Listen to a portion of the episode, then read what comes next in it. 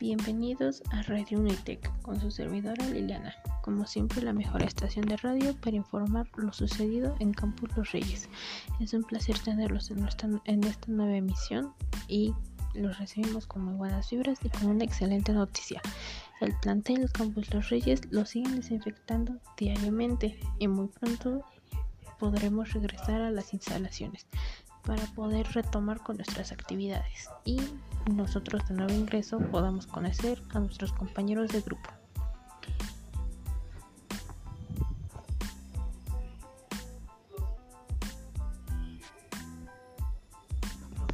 En esta ocasión daremos introducción de cómo fue la educación en tiempos de la revolución industrial. Este segmento va dirigido para todos aquellos que estamos estudiando pedagogía. Un tema principal es la revolución industrial, como ya lo había mencionado. Este tema tratará sobre la escuela tradicional, ya que ésta surgió en el siglo XVII.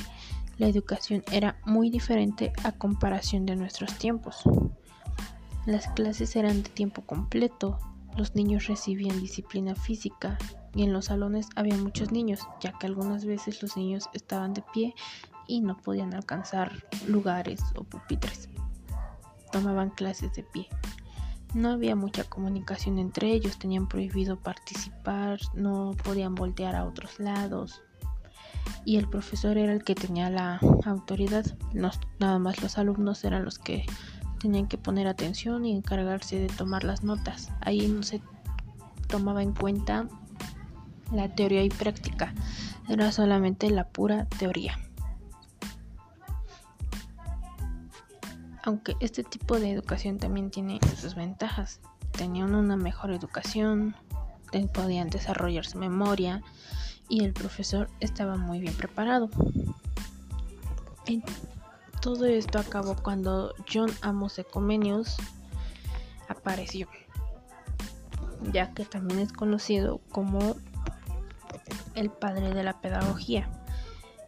Ese tema es muy interesante tiene muchos aspectos, pero lo que podemos rescatar es que si comparamos lo de hoy, la educación actual con la educación pasada, es que ahora ya se puede tomar en cuenta la teoría y la práctica. Si nosotros realizamos algo, tal vez después lo practiquemos. Un ejemplo sería si nosotros estamos en bachiller, tenemos que hacer nuestro servicio social para mantener en práctica lo que ya estamos aprendiendo. También lo que podemos ver ahora en este tipo de educación es que em,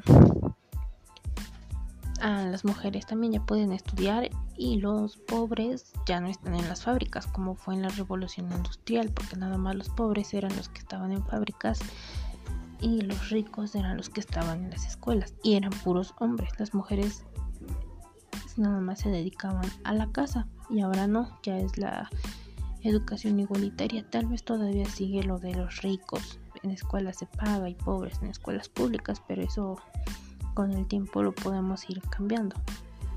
Ese también es un gran cambio que podemos notar nosotros entre la gracias a John Amos Convenios. También bueno, siguieron muchos autores. Lo que también es importante para la educación sería, aparte de cómo fue el origen de la pedagogía con este autor, podemos ver que otro importante es el pensamiento crítico, ya que por medio de este nosotros podemos razonar, investigar, cuestionar a los profesores o a los demás.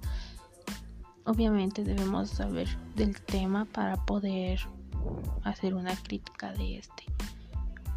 Pero bueno, este tema es muy extenso, está muy interesante y ya tendremos otra oportunidad para poder seguir hablando de él y de otros, de otros autores que también colaboran en la pedagogía. Bueno, muchas gracias por sintonizarnos el día de hoy. Los esperamos la próxima emisión para seguir hablando de este gran tema. Saludos y un abrazo virtual.